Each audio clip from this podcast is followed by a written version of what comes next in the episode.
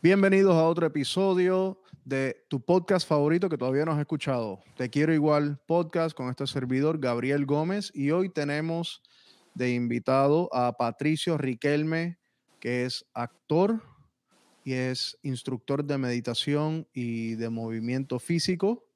no voy a perder mucho tiempo, vamos a traer a Patricio a la conversación.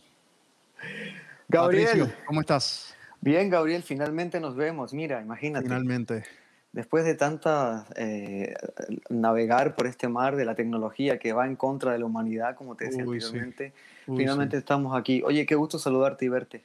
Igualmente, gracias por aceptar la invitación, Patricio. Me, me da mucha alegría, honestamente, esto compartir contigo, tener este rato contigo. Nos conocimos hace, hace ya varios años pero qué placer tenerte acá y poder tener esta conversación contigo y este rato contigo. A ver, te presenté como actor y, y, te presenté como instructor de meditación, pero yo sé que hay algo más. Dime, dime un poquito bueno, más. Bueno, sí, em, soy actor. Bueno, gracias por la invitación primero, em, Gabriel, porque sé que sí, nos conocemos hace bastante tiempo y fue una muy bonita experiencia conocerte, compartir contigo, conocer también tu, tu tu lugar de trabajo, tus gustos y, toda esta amistad que ha ido creciendo con el tiempo. Eh, gracias por la invitación otra vez. Yo feliz de ser parte de este, de este proceso de podcast que estás haciendo. Sí, soy Patricio Riquelme, actor, em, director de teatro. No, no he dirigido como sí piezas porque estoy más dedicado a, enseñar. Soy maestro de actuación y, claro, instructor de meditación y experto en movimiento, eh, movimiento escénico. Esa es una de las cosas que hago eh, mucho. ¿Y qué envuelve esto de movimiento escénico? ¿Qué significa eso? Básicamente es enseñarle al actor o al artista o ayudar al artista en medio de la escena y del escenario a usar el cuerpo como herramienta para crear eh, la situación que debemos crear en la escena o en el ambiente que se quiere crear, hablando, digamos, escénicamente, situacional, ¿no? Enseñándole al actor a usar las herramientas del cuerpo, que a veces la ignoramos, para provocar eh, lo que el, director o lo que el público necesita eh, ver en la escena. Así que, ¿cómo usar el, cuerpo para, o sea, el lenguaje corporal? Exacto. Para simplificarlo, como viniendo de un ignorante, esto, poniéndolo en mis palabras, es, es el, lenguaje corporal, cómo dominar tu, tu lenguaje corporal, perdón, para entonces proyectar por ejemplo, eh, por ejemplo, si vamos a trabajar con, em, con movimiento en un personaje, por ejemplo, que, que, no sé, es un asesino, este asesino tiene una postura corporal y, y, trabaja sus hombros de una manera, sus brazos de otra manera, básicamente es como ir a la parte física de la caracterización de un personaje. También en la parte eh, colectiva, de movimiento colectivo, cuando hay muchos actores en escena, cómo mover el cuerpo, cómo dar ciertas convenciones físicas cuando no hay nada en el escenario esa es mi, mi, capacidad y mi experticia en eso. He trabajado mucho con leyes del movimiento y eso. Y bueno, con danza también. Tú, nos conocimos precisamente en uno de los festivales más importantes de, de, la ciudad de Miami, el International Ballet Festival, em, en el año 2017 creo que fue. Ya no me acuerdo, fue bastante años atrás. Fue por allá, sí, hace cuatro o cinco años ya. Sí, sí, sí. Me invitaste para ir a tomar allá fotografía de, del ballet y honestamente, o sea, fue la primera vez que voy a un ballet que participó de un evento como ese y me encantó la experiencia. Honestamente, nunca había ido y de verdad que es emotivo. Eh, le llega a, uno. no te aburriste, la verdad, la verdad. No, te no, no, no, honestamente no me aburrí. Fui con mi mamá, mi esposa no pudo ir esa noche porque ella estaba trabajando. Eh, entonces llevé a mi mamá conmigo. A ella le encantó, ella, ella sí es fanática del baile, del ballet, etcétera. Eh, pero yo no creo que ella había ido a un ballet y si no había ido, eh, por lo menos en 20 años, no había, no había ido a uno, no había visto a uno. Entonces tuve el placer, gracias a ti, eh, de invitarla, llevarla conmigo, darle esa noche y honestamente la pasamos súper bien. De verdad que sí, primera vez que, que yo voy a un ballet, primera vez que tengo la experiencia y te soy honesto, o sea, te soy franco, no es no es el, el entretenimiento que yo buscaría día a día. Entonces, eh, para mí es algo, eh, hay una expresión en inglés que, se dice, it's something foreign, es algo como del extranjero, e, e, es, algo completamente nuevo para mí. Ajeno, algo ajeno. ajeno, gracias, gracias. es algo ajeno. Así que, eh, pero honestamente logré seguir la historia. Estaba tomando fotos del, del ballet entero, todavía las tengo. Oye, eh, y a propósito, porque creo que era Giselle lo que viste, ¿no? Sí. Sí, Giselle. Y esa, tú, tomaste una foto tan espectacular, tan espectacular que estuvo en portada de prensa del Festival Internacional en, los periódicos de la ciudad. ¿Really? Eh, sí, claro. No sé si te lo, yo creo que te lo mencioné y te lo mandé. Tú me llegaste a mencionar, tú me, tú me dijiste que, que se publicaron las fotos, pero que estuviera en portada. Sí, fue parte de una portada de una, de una, a un resumen de lo que fue el festival y estuvo allí en uno de los periódicos locales y, dije, bueno, wow, pero... Y entonces eh, uno de los críticos que, que, es español de danza que venía acá, Roger Salas, dijo, muy bonita foto, eh, el fotógrafo es espectacular. Yo nunca le dije que era tu primera foto. Pausa, pausa. Lo escucharon aquí. Oficialmente, las fotos fueron publicadas internacionalmente. Sí, sí, sí, claro y me dijeron que qué bella foto y estuvo en portada. Estuvo en portada y por ahí las pueden encontrar también en las páginas web del, del festival. pues, ¿Qué les puedo decir? ¿Qué talento innato el mío? No, no, pero te digo que eso, eso, es, eso es el disparo. Pongo el ojo y pongo la bala, dicen en Chile. Uf. No, no, me parece, me parece súper bien. Es, es, que es difícil fotografiar, ¿vale? Es difícil hacer fotografías escénicas porque hay mucho movimiento. Entonces, el, que, el que sabe, sabe y el que no improvisa. No, y te digo la verdad, Tomé muchas fotos, no me acuerdo qué número, qué cantidad de fotos tomé. Tomé fotos, eh, eh, un, alto volumen de, de, fotos esa noche. pero jamás me imaginé que este, que este fuera a ser el resultado. Sí, hubieron fotos muy, muy interesantes, sobre todo eh, con lindos colores y con o sea, composiciones precisas, porque en el ballet hay una cosa, cuando tomas fotografía tiene que estar en la posición precisa, los pies bien puestos, las manos bien puestas y es muy difícil de, de, de, captarlas. Pero yo no sé, vamos a decir... ¿Me estás diciendo que yo logré, yo logré tomar posiciones precisas? Claro, lo que te estoy diciendo. Eh, o sea, eh, o sea, vamos a decirle a esto suerte del principiante o experticia de ojo. Talento, talento. Sí, ¿para qué vamos a decir no la palabra? talento. no, no, talento. desde, hoy te, desde hoy te condecoro como fotógrafo de ballet oficial. Ah, oficial. Ya, una vez, ya una vez eres publicado en una revista y te, y te ponen en la portada de un evento internacional, yo creo que ya yo creo que es suficiente. Claro. Ya, ya, ya puedes agregar en tu currículum, ¿eh? Eso, eso, mismo es lo que iba a hacer, me robaste las palabras de la boca. de ballet artístico. Dios mío. No, no, no, no esperaba esto. Ya, yo creo que entonces ya estamos con el podcast. Ya dijimos todo lo, que había que decir. Ya, eh, ya, El mundo ¿Te titulaste? Que, ya. Te titulaste fotógrafo. Te doy la, la certificación ya mismo. Gracias, gracias por eso. Pero, ok, tremenda sorpresa que me has dado. Gracias. Y gracias por la oportunidad y la invitación de esa noche. O sea, para mí el regalo más grande fue haber compartido esa noche con mi mamá. Eh, me llevé la experiencia del ballet, que era algo que yo no me esperaba. Honestamente, yo no sabía qué esperar. Lo que sabía que era nuevo para mí, pero darle esa noche y pasar esa noche con ella fue espectacular. Así que te lo agradezco honestamente. Todo, todo lo otro que haya ocurrido fuera de eso eh, es, por añadidura, es un bono, o sea, regalos del universo y de la vida. Em, no era, no era eso lo que estaba buscando, la pasé espectacular, la pasé bello y tu participación en Giselle fue excelente, el ballet entero fue exquisito, honestamente, te lo ah, tengo que decir. Acuérdate que, acuérdate, voy a aclarar porque quedó, como un poquito en el aire como que yo estaba bailando, yo estaba haciendo la producción, era parte de la producción del ballet en ese instante del festival. Y, y, fue una experiencia muy interesante, muy interesante, muy, muy, muy, agitada, muy agitada. Pues ya sabes, los bailarines a veces son un poquito complicados de manejar, la gente, los tiempos. Y, pero es así. Entonces, a ver, como volviendo al, principio, te presenté como actor. Sí, señor, soy actor de profesión. Háblame un poco de eso, porque yo creo que todos quisiéramos actuar. Eh, todos, todos tenemos una pequeña fantasía de ser actor, de, Háblame, por favor. Todos somos actores a la larga. Eh, incluso cuando nos preguntan, ¿cómo lo estás pasando? Y uno dice, sí, bien, muy bien. Y por dentro está súper aburrido. o cuando le dicen a las mujeres, de la, no quiero ser machista, pero dicen, ¿qué te pasa? Nada. ¿Pero qué te pasa? Nada, no me pasa nada. Sí le pasan cosas.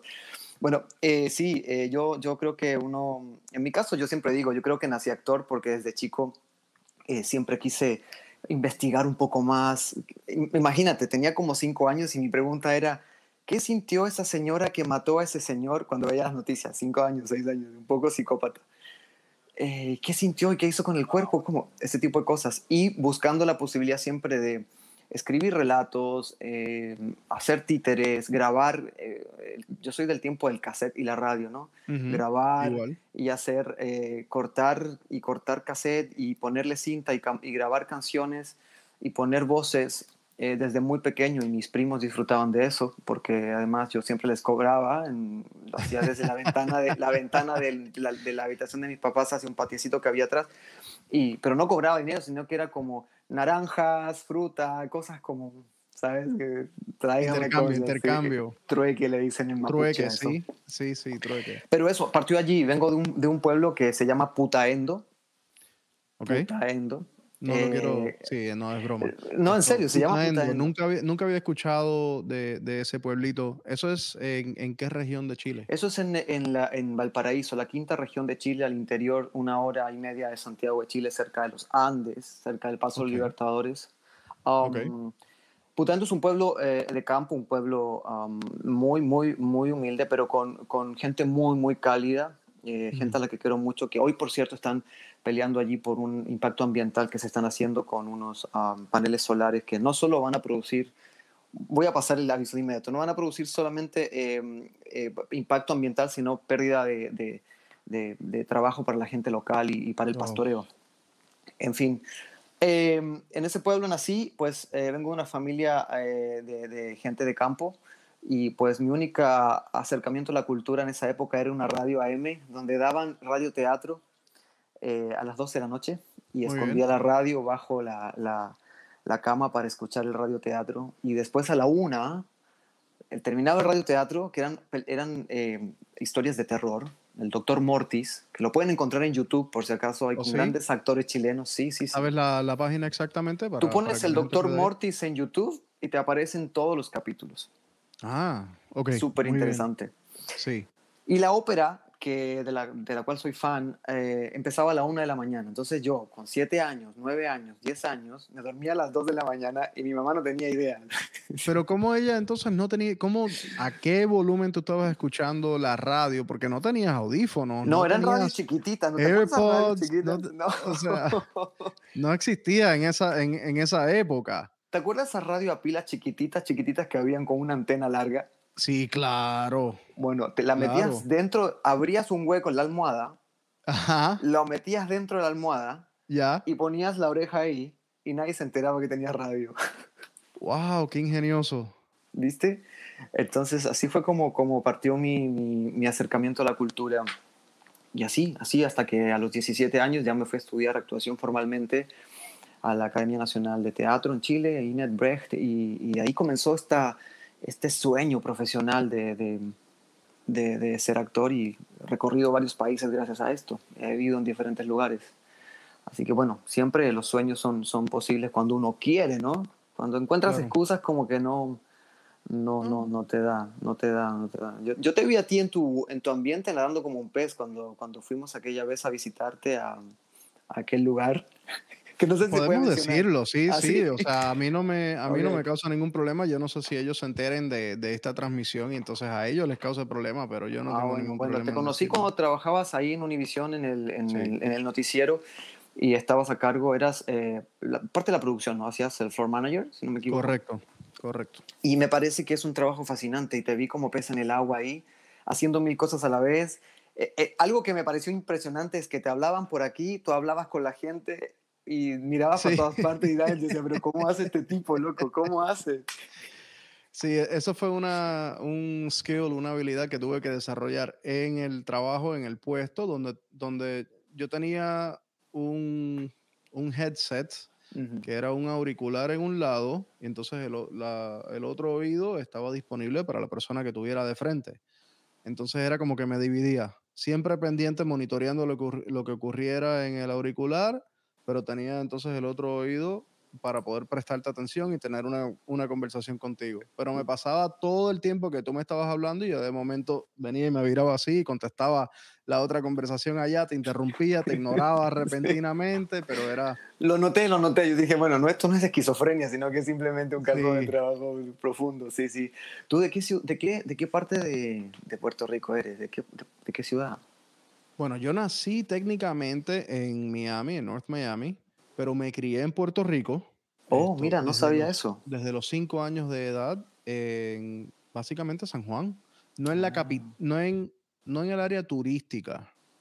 Eh, un pueblo que se llama Río Piedras, que está, yo no sé si el término correcto es decir que está anexado o si es que pertenece a San Juan, pero el área metropolitana, o sea, la, la, ciudad.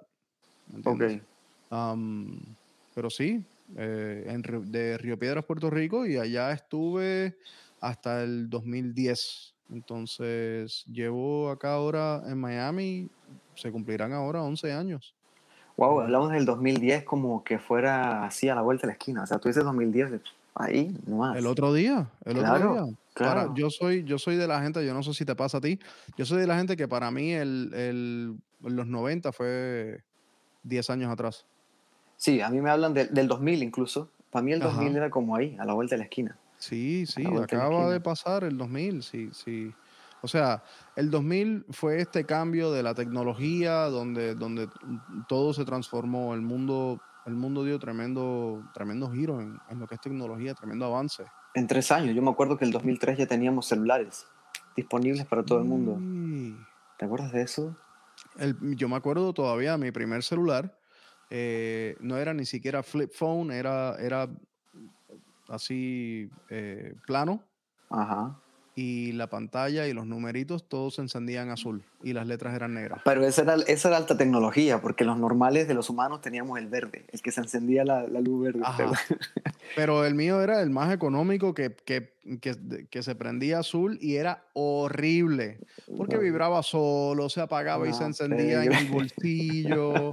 Llamaba y marcaba solo a cualquier persona. Marcaba solo, sí. el teléfono era terrible. Era terrible. Cuéntame, ¿y extrañas Puerto Rico o, extrañas Miami? ¿O te gusta más Miami que Puerto Rico? Cuidado porque los boricuas te están escuchando y te pueden linchar. Claro. No, extraño mucho Puerto Rico. Esto, a ver, es una mezcla de cosas. Tengo una muy buena vida aquí en Miami, pero extraño el calor de mi gente. Extraño. Sí, sí, sí, claro. Eh, es que la gente en Puerto Rico es tan amable, es tan cariñosa los vecinos se hacen familia. Aquí no hay eso.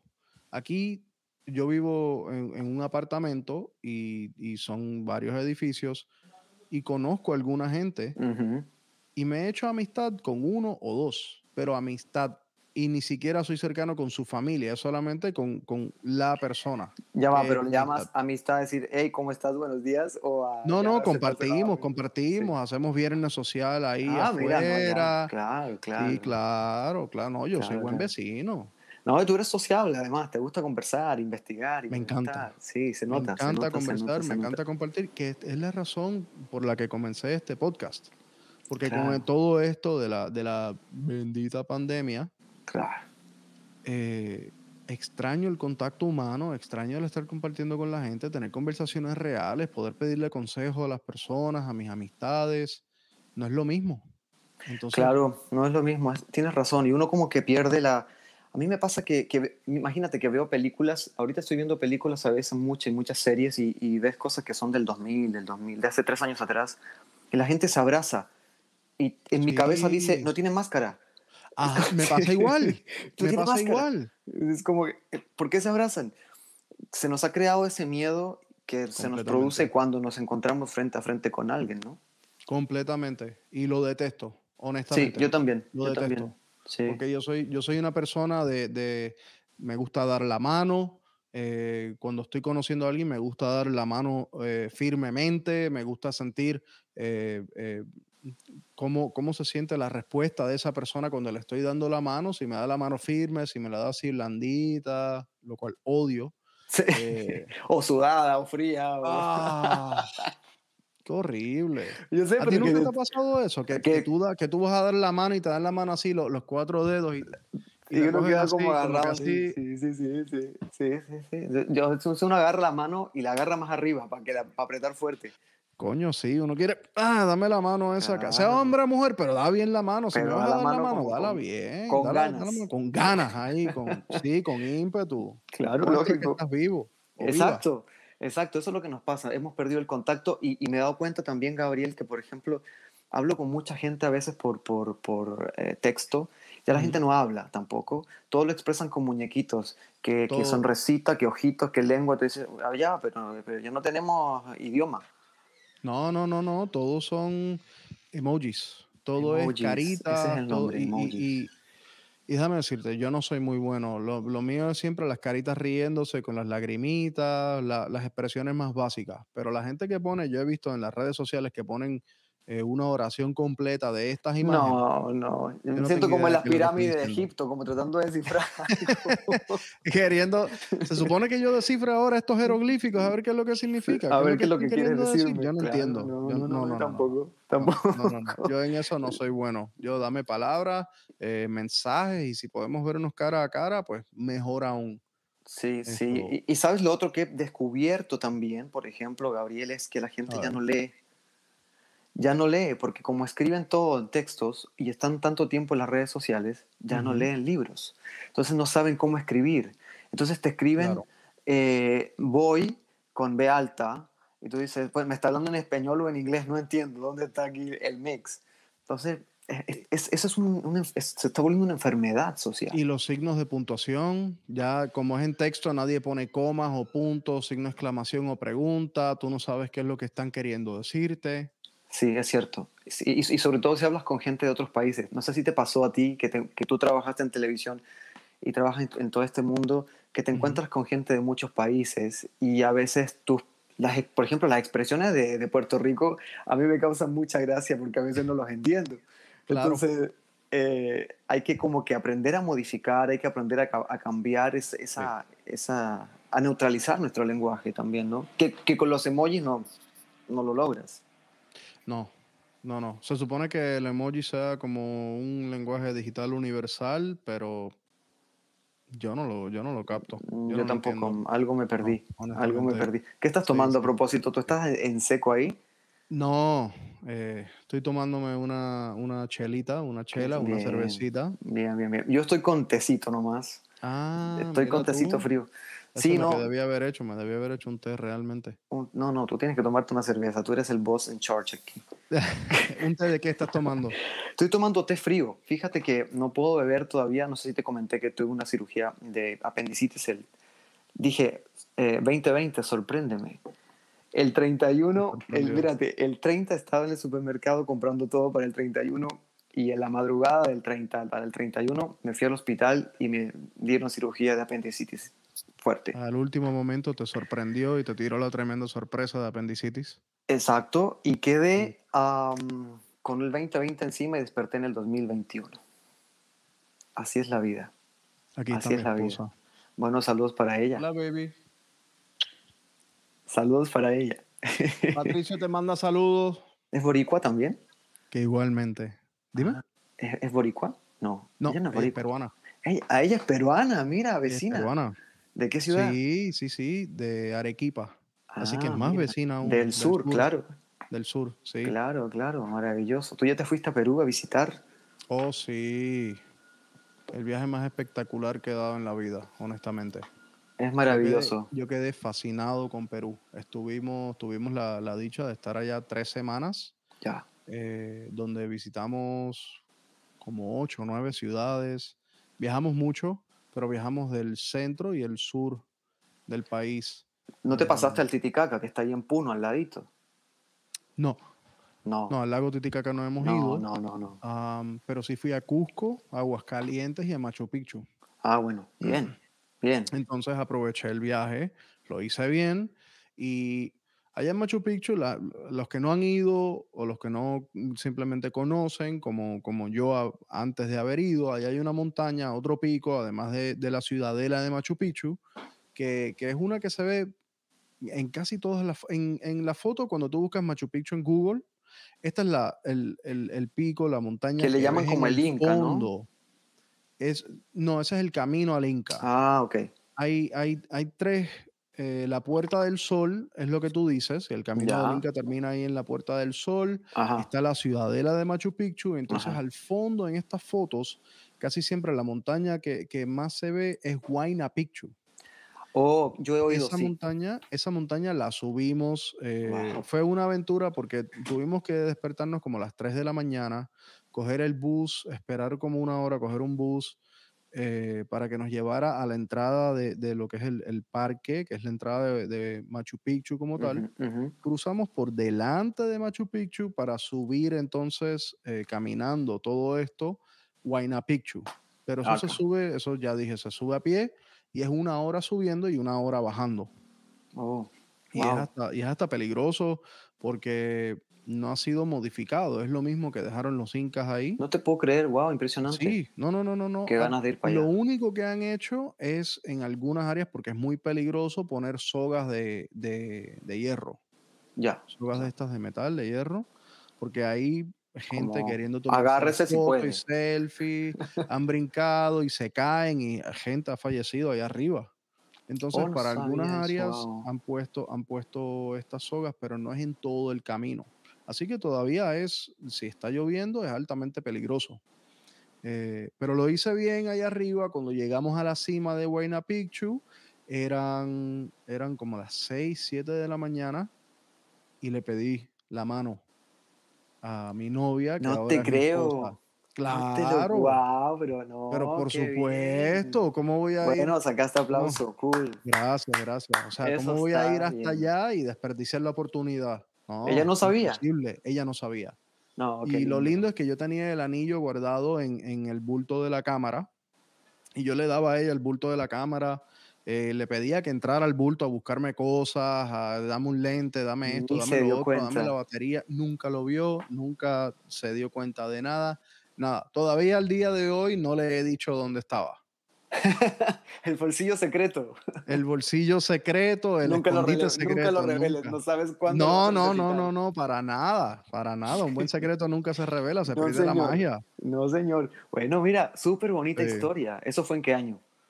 Eso fue. Me cogiste. Eso fue 2016. Ah, bueno, tampoco, ahí a la vuelta de la esquina. Sí, 2016. Esto, y fue maravilloso, honestamente. ¿Y, vas a ser papá? Voy a ser papá. Wow, eh, ¿cuándo? Estamos esperando que nazca la niña para la primera semana de julio de ahora del 2021. Ya, ya, ya, ya, pronto. En unos meses, sí. Unos meses. Todo el apartamento está hecho un reguero porque mayormente tenemos los fines de semana para estar organizando la casa y estar en el proyecto de, de preparar el cuarto para la niña y hemos estado haciendo un gran trabajo de renovación en la habitación. Entonces, lo, último que hicimos fue pintarlo. de pink. No, mayormente ah. blanco, ah. una pared de pink, pero, pero yo no quería, yo no quería que pareciera que una botella de Pepto-Bismol vomitó ahí dentro y se pintó de pink, porque no, no, no, no, no, y mi esposa tampoco quería eso. Eh, bueno, bien. Así que pintamos una pared de pink y todo lo demás es blanco y te pregunto, ¿qué, acento crees que va a tener tu hija si habla español? ojalá tenga el acento de su madre. Peruano. Porque a mí me encanta cómo, cómo habla mi esposa. Eh, cuando Qué la conocí, generoso eres, Gabriel.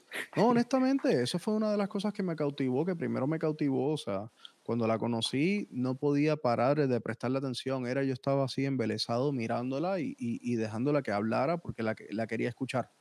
Así que Ojalá que ella eh, aprenda el acento de la madre. los boricuas sabemos que tenemos un español atropellado. A mí me encanta lo que nosotros llamamos el sonsonete eh, boricua, la manera de nosotros hablar. Sí, sí, sí, claro. Claramente característico.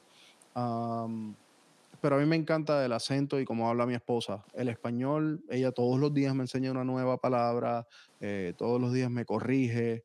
Y bueno, yo trato de hacer lo mismo por ella, pues con el inglés, pero yo creo que a este punto ella habla mejor inglés que lo que yo hablo español. y el español de ella es, es, nativo, nativo. Sí, es nativo. claro, claro. wow. Sí, sí, sí.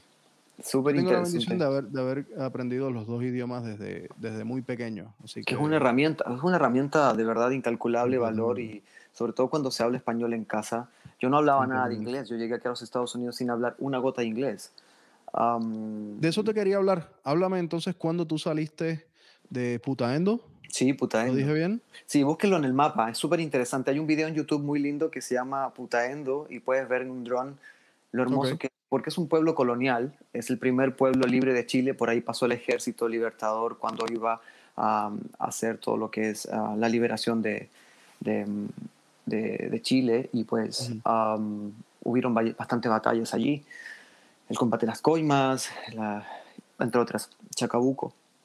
Eh, ¿Cuándo, saliste de Putaendo? ¿Qué hiciste? ¿Cuál era, obviamente, pues la, la, me imagino que la meta más grande era llegar a ser actor de cine en Hollywood? ¿Sabes qué? Eh, yo, mi, sueño era trabajar eh, en cine en Italia. Siempre me gustó el cine italiano, desde muy chico. Yo hablo italiano también. Y y fíjate que, que llegué a, mi, primer, mi, primer trabajo profesional como práctica profesional fue en la Embajada de Italia en Chile. Y me preguntaron, ¿sabe hablar italiano? Y yo, sí, sí sé. y, ahí empecé a Tu primer trabajo de actor, improvisando. Improvisando, trabajando con artistas, trabajando con, con, trayendo artistas, manejando todo lo que es la parte cultura y con jóvenes y todo. Y de ahí se me, dio la posibilidad de, tomar un curso en, en, Buenos Aires de perfeccionamiento actoral y me fui para allá y ahí ya se me despertó el bichito en el 2007, se me despertó el bichito de 2008, se me despertó el bichito de salir del país, conocer otras realidades, conocer otros, otros lugares. Y me fui a, a, a Perú precisamente, estuve en Bolivia también trabajando, eh, haciendo una investigación teatral sobre el impacto teatral en la cultura, eh, pero por sobre todo era una, una, cosa que yo tenía dentro de descubrir cómo lograr que los actores lograran tener emociones más creíbles, pero al mismo tiempo yo había estudiado ahí ya meditación en una academia en Chile y me había titulado como maestro de Reiki. El Reiki es una técnica de sanación, eh, soy Reiki Master con cuarto nivel Em, que es una... ¡Wow! Me tomó muchos años, muchos años, muchos años. Empecé a estudiar, mientras terminaba actuación y dirección, empecé a estudiar eh, todo esto de la energía, la bioenergía, el cuerpo, el cuerpo humano, eh, las, las ah, sabidurías orientales, la medicina oriental y terminé estudiando tantas técnicas y dije, bueno, aquí hay algo que hacer. Yo tengo una herramienta actoral y tengo una herramienta mm, eh, espiritual eh, y energética. ¿Qué pasa si yo pongo esta herramienta actoral al servicio de lo energético para ayudar a gente que quizás tiene problemas emocionales?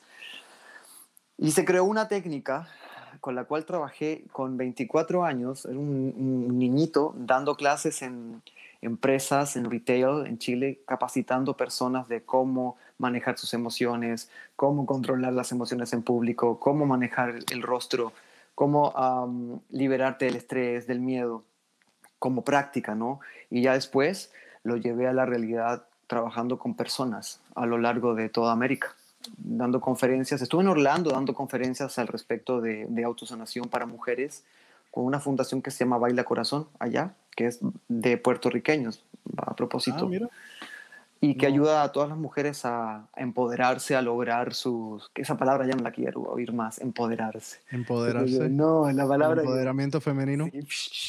Yo, le digo valientes, mujeres valientes, aquellas han decidido tomar herramientas por sí mismas. Y, y bueno, dicto meditación, eh, eh, trabajo con personas que quieren eh, aprender cosas y técnicas para ayudarse. Estuve en Colombia viviendo tres años, allá de, me dediqué a hacer radio, televisión también, eh, teatro y seguía con eh, la meditación y el reiki y otras técnicas también de autosanación. Eh, pasé por Ecuador, pasé por y terminé en Miami sin querer, terminé acá en Miami. Yo me iba para Italia, se suponía. ¿Has ido a Italia? Nunca, nunca fui a Europa. ¿Nunca has ido a Italia Nunca fui a Europa, pero siempre estuve muy envuelto. Tengo muchos amigos allá, eh, pero no, nunca he ido todavía. ¿Y cuándo vas a ir? Tan pronto. Bueno, tan pronto se abra. Sí, que tan pronto se sienta uno seguro y pueda ir, porque la verdad es que quisiera ir a los teatros de allá y todo, a ver a mis amigos, eh, pero no se puede, ahorita está todo cerrado. Sí, lamentablemente el, mundo sigue cerrado hasta cierto punto. Sí, Florida es uno de los estados aquí que, más abiertos están. Entre paréntesis, ¿no? Entre Porque, paréntesis, correcto en algunas cosas. Yo no sé cómo está Puerto Rico, no sé si has hablado con tu gente allá. Eh, no, no he hablado con mucha gente, pero está, muchas cosas están cerradas, aunque los turistas están yendo allá en estos momentos, está haciendo noticias, los desastres que están haciendo oh, turistas que están yendo de aquí para allá. Oh, no. Eh, están, están montando scooters, creo que son scooters eléctricos en, en la autopista. No te lo creo. Como decir aquí en la I-95. No, te digo, por eso te digo están con un scooter eléctrico, o sea, e, es, es, vergonzoso. Les debería dar vergüenza lo que están haciendo allá. En el este otro día mi sobrino me decía, ¿por qué crees tú que está pasando esto, tío? Y yo le decía, porque mira lo que está sucediendo afuera. Mira la gente. Esto se llama selección natural. Algo tiene que pasar para que entendamos, pero no entendemos nada todavía, Gabriel. Nadie está entendiendo nada todavía. Entonces, pues ahí descubres. Yo veo todo el tiempo eh, en redes sociales chilenos que están aquí en Miami visitando y dicen, así debería ser todo, aquí me siento muy contento. Pero resulta que Florida no es el mejor ejemplo. Que así debería ser todo, que como la libertad que hay en este momento, que la gente está de, de, libres y, y, suelto. Claro, entonces tú los ves viajando y vacacionando y dicen, uy, por fin voy a Miami a tomar sol y a descansar Vergüenza debería darte de que no estés en tu casa y que te vengas en un avión a contaminarte o a contaminar a otros y llegar a tu casa mientras hay un montón de gente en los hospitales, gente encerrada en cuarentena, adultos mayores que no tienen las posibilidades de, todavía tener la vacuna. O sea, en mi pueblo, por ejemplo, la gente todavía está encerrada. Y la gente que vive del campo y que vive del comercio ambulante tiene que estar encerrada porque no hay posibilidades de que salgan a vender. Entonces, ahí está el asunto. Pero ahí está, o sea, es el, el problema es cuál es el balance correcto. Porque por un lado tienes que cuidarte de no, de no contagiarte o de no regarlo, ¿verdad? Para protegerte a ti y a tu familia. Y por otro lado, ¿qué de las personas que tienen estos negocios, qué de las personas que tienen que salir a trabajar, o tenemos que salir a trabajar, porque yo estoy incluido ahí, eh, para para que no me corten la luz, para que no, el banco no venga y, me quite la casa, para poder tener el, auto, para poder salir a trabajar. Eh, estamos hablando de lo básico.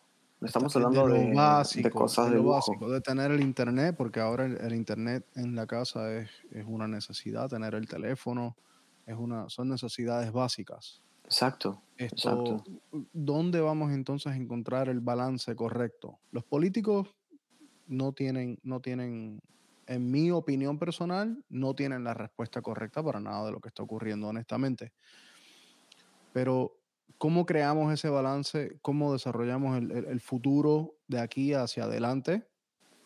Donde nos estamos protegiendo de no, de no seguir eh, regando este virus y los que vienen, porque este es solo el primero. Claro.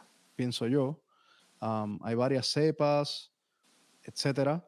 Y, y cómo entonces logramos que se le dice a la economía, pero ¿cómo logramos que la gente se mantenga generando dinero para poder pagar sus necesidades y, no quedar en la calle y, y poder por ejemplo, es lo que te digo, o sea, creo que, que también hay un punto en el cual el ser humano, eh, uno tiene que ser un poquito consciente del otro. Se nos, ha, se nos ha olvidado ser conscientes de que tenemos un vecino y que tu libertad termina donde empieza la del otro. ¿sabes? Clave. Eso es clave. Tu libertad es clave. termina donde empieza la del otro. Si a ti no te gustan las normas que se están poniendo de salubridad, pues no las implantes en tu metro cuadrado, pero respeta a los otros Porque ese es el problema, nos olvidamos que al lado hay un vecino con otras creencias, con otras maneras de pensar, con otros miedos y, queremos imponerlas. imponerlas. Eso no, se, eso no se está viendo en este mundo. Exacto. Tener esa medida y ese control de, de, tener bien claro y consciente que mis derechos terminan donde empiezan los tuyos, la gente ya no actúa de esa manera. Y por eso yo creo, Gabriel, que, que, que esto se ha complicado, ¿sabes? Porque, porque ahí está el punto interesante, tener conciencia de que al lado hay otra, otra vida, ¿sabes? Respeta tu vida, tu espacio y te vas a dar cuenta que mientras hagas eso vas a poder... Es, es como cuando te aprendes las leyes de conducir ¿sabes? Una vez que te las aprendes, las haces automáticas. Ves un stop y paras, ves un rojo y paras, ves un verde y sigues. No tienes que pensar en ellas, simplemente ya las tienes incluidas en ti. No sé si te hace sentido lo que te digo. A mí me hace sentido lo que me estás diciendo porque yo, yo vivo bajo esas reglas. Yo me mantengo distante, yo me mantengo con la mascarilla puesta, cuando, cuando o sea, soy un poco más liberal cuando no tengo personas alrededor. Pero eh, el dilema es cómo tú haces utilizando tu, tu, tu, analogía de las leyes de conducir, ¿cómo tú vas a hacer que alguien eh, siga las leyes de, de, tránsito si ni siquiera cree en el carro o en el auto? Exacto, exacto. Sí, exacto. No, no, no creen que el virus es algo real, creen que es una falacia, creen que es, eh, un, como dicen en inglés, a construct, que, que es creado, creado para, para, manipular las masas y, y el mundo, etcétera. O sea, lo que te digo, sea cual sea tu creencia, claro. ¿Qué le dices a esta gente? ¿Cómo le dices que se comporten, que tienen que haber unas reglas? No. Ellos no creen en nada de lo que tú, de lo que tú estás diciendo. Ellos no creen en absolutamente ninguna de estas reglas ni parámetros. Entonces ellos van a hacer todo lo que les dé la gana y ese es el caos que estamos viendo. Y eso es lo que te decía anteriormente, o sea, no, respeta, no respetas el espacio del otro y entiendo tu postura, entiendo que tú no creas y que a ti no te parezca o que no estés cómodo, pero respeta el espacio del otro. Entonces, en los lugares públicos, como es algo en común, usa tu máscara. Y en tu casa, si quieres, no te la pongas. Ok, yo voy a hacer. No sé, en, por esta conversación vamos a, vamos a, repartirnos los roles. Los roles, perfecto. Yo voy a, yo voy a ser la persona que no cree en el virus. ok. okay. Y yo voy a ser. Eh, no me hagas este convencerte. no voy a hacer. En, en, este caso, yo voy a ser un atorrante. Eh, faltoso, como dicen, eh, y no voy a tener ningún em, criterio. Criterio, sí, ni, ni, cuidado por tu, por tu espacio o tu salud. Entonces, ¿qué tú me estás diciendo a mí que me ponga ninguna mascarilla, eh, que no puedo entrar a la tienda? ¿ah? Eh, si, no, si no tengo una mascarilla puesta, si, si esto del virus no existe. Bueno, primero, o sea, como tienda te voy a poner el derecho de admisión como tienda, si quieres no quieres comprar aquí porque se usa mascarilla, pero es mi derecho de admisión. Tú sabes cuando tú, por ejemplo, dice este lugar se reserva el derecho de admisión, sigue siendo propiedad privada. No sé si estoy bien en las leyes, pero es lo que he leído. Cuando tú vas a algún lugar dicen se reserva el derecho de admisión. Pero el cliente tiene la razón. Bueno, no compre aquí. El cliente tiene la razón. no, pero no, puede entrar porque esto es un país libre. Yo no creo en el virus. Todo es una farsa y a mí no me importa nada de la mascarilla, yo no creo en, el virus, yo no me toque, no hay nada de qué protegerse. ¿Qué quiere que le diga? Y esa es la verdad. ¿Qué quiero que le diga, señor? Precisamente, ¿cómo cruzamos ese puente? ¿Cómo educamos a esas personas que no quieren, que no quieren entender que hay una realidad, que no quieren entender, que no quieren ver eh, que realmente hay gente que está muriendo todos los días? Ok, también hay que ver algo desde el comienzo, que es algo que se reportó por los medios, están inflando los números de las víctimas de este virus. Se pensaba que, esto iba, básicamente, por exagerar, iba a acabar con la humanidad. Claro. Y la realidad es que no ha sido tan letal como se esperaba. se esperaba algo como la gripe española, ¿no? Un poquito, sí hay, son grandes los números de, víctimas, mm, honestamente. Son muy altos y, es sumamente triste. Sí. Pero también, de acuerdo a la proyección que se tenía originalmente, no es tan grave tampoco. Como en todas las cosas, siempre digo yo, se crea eh, la solución y la trampa. En todo. Hay soluciones y hay trampa y, tenemos que ser conscientes de eso también, no creer a pie juntilla todo lo que vemos y leemos. Em, creo que también uno tiene que informarse, estudiar, leer, eh, leer ciencia. Tienes que leer ciencia, esto es científico, no hay otra opción. Y sí, con fe, por supuesto, también hay que ponerle un poquito de fe y amor propio para no exponerte a lo que no quieres sufrir. ¿sí? Eh, porque pues si no tienes amor propio, pues te vas a exponer ahí en medio de la carretera para que te pase un scooter por encima, por ejemplo. Correcto. Sí, no, absolutamente. Hay quien, hay quien se tira delante de un bus, lamentablemente. Exacto. Este, este, justamente esto es un tema, obviamente este es el tema que está caliente este año, el año pasado, se ha frenado el mundo, nos ha impactado la vida grandemente. Al que menos le ha afectado la vida. esto es un tema que, que Estoy buscando comunicarme con una persona, una doctora específicamente. Eh, no me siento cómodo ahora mismo diciendo el nombre, porque no lo quiero. No, no, digas nada, no digas nada. Pero, pero estoy buscando la manera de contactarme con esta doctora científico que trabajó, tengo entendido que trabajó en algún punto con las Naciones Unidas. Wow, bien. La llegué a conocer por medio de Univisión. Bien y me parece una, una mente sumamente brillante, una persona eh, digna de admiración y por lo menos yo, cada vez que, que, hablé con ella, era impresionante simplemente sentarme a escuchar todo lo que ella me decía y ella me explicaba las cosas con una simplicidad que me hacía entender absolutamente.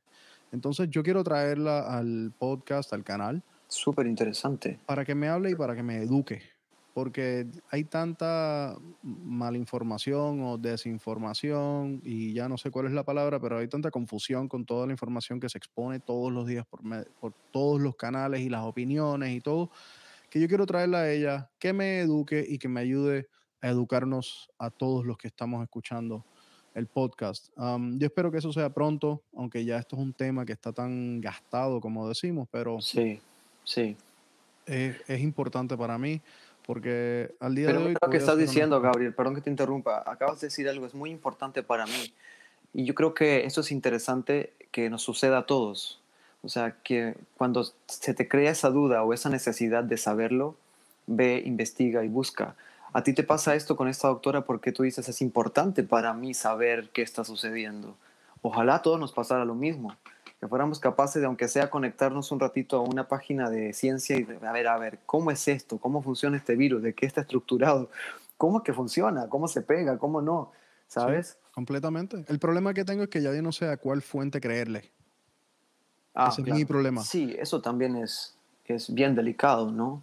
Porque es tan fácil acceder a información y es tan difícil saber si es fidedigna o no.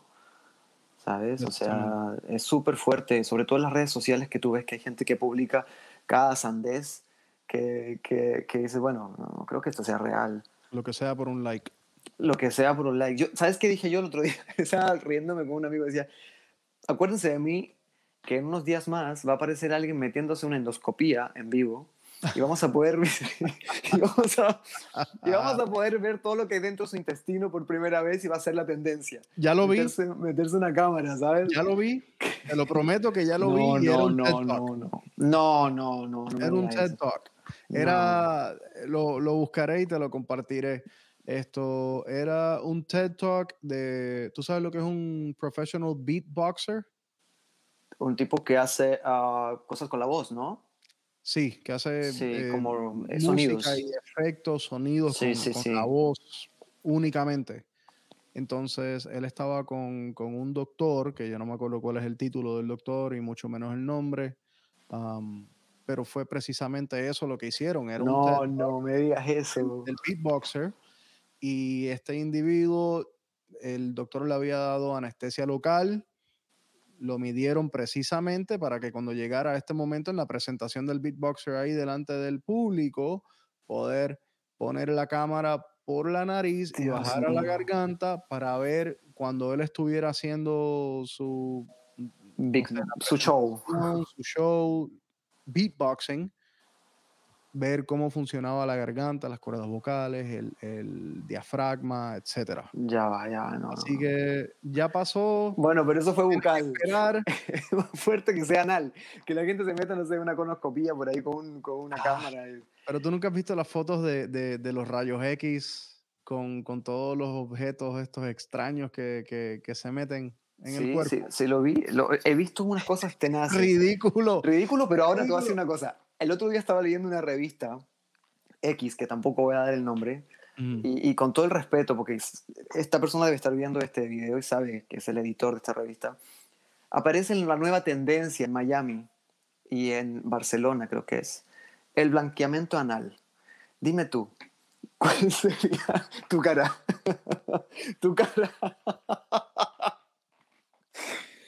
Dime tú y explícame cuál sería la idea de esto. No sé, hay un tipo de fortuna que te, no sé, no sé, hay algo, una nueva, ¿cuál es la idea? ¿Qué es el blanqueamiento, blanqueamiento anal? El blanqueamiento anal es una técnica que la gente se hace, se hace para tener el ano del mismo color que la palma de la mano. Eh, y bueno, hay miles de, de, de, chistes y vainas de eso, pero eso ya está aquí de moda. ¿Y por qué esto es importante? Porque estamos hablando de like, de tendencias, de llevar, eh, ya no sabemos qué hacer para llamar la atención, ¿sabes? Esto no es moda, es porque la gente no sabe qué hacer para llamar la atención hoy. Okay. I'm, I'm missing the point. I'm missing the point. I know, I know. Gente, hay gente que para para, gust, para gustarle a otro. Ok, espérate. Ya le estoy encontrando sentido. Ya, ya estoy dándole. Esto es para gente que tienen eh, cuentas de OnlyFans. No sé, bueno, no sé, puede ser. Cada uno se gana tiene la vida como ser, puede. Tiene que ser algo. Ahora. La primera industria que me imagino que se beneficia de, de, de, de esto, de blanqueamiento anal, tiene que ser OnlyFans y la pornografía.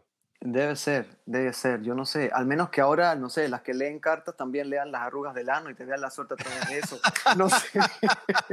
No sé.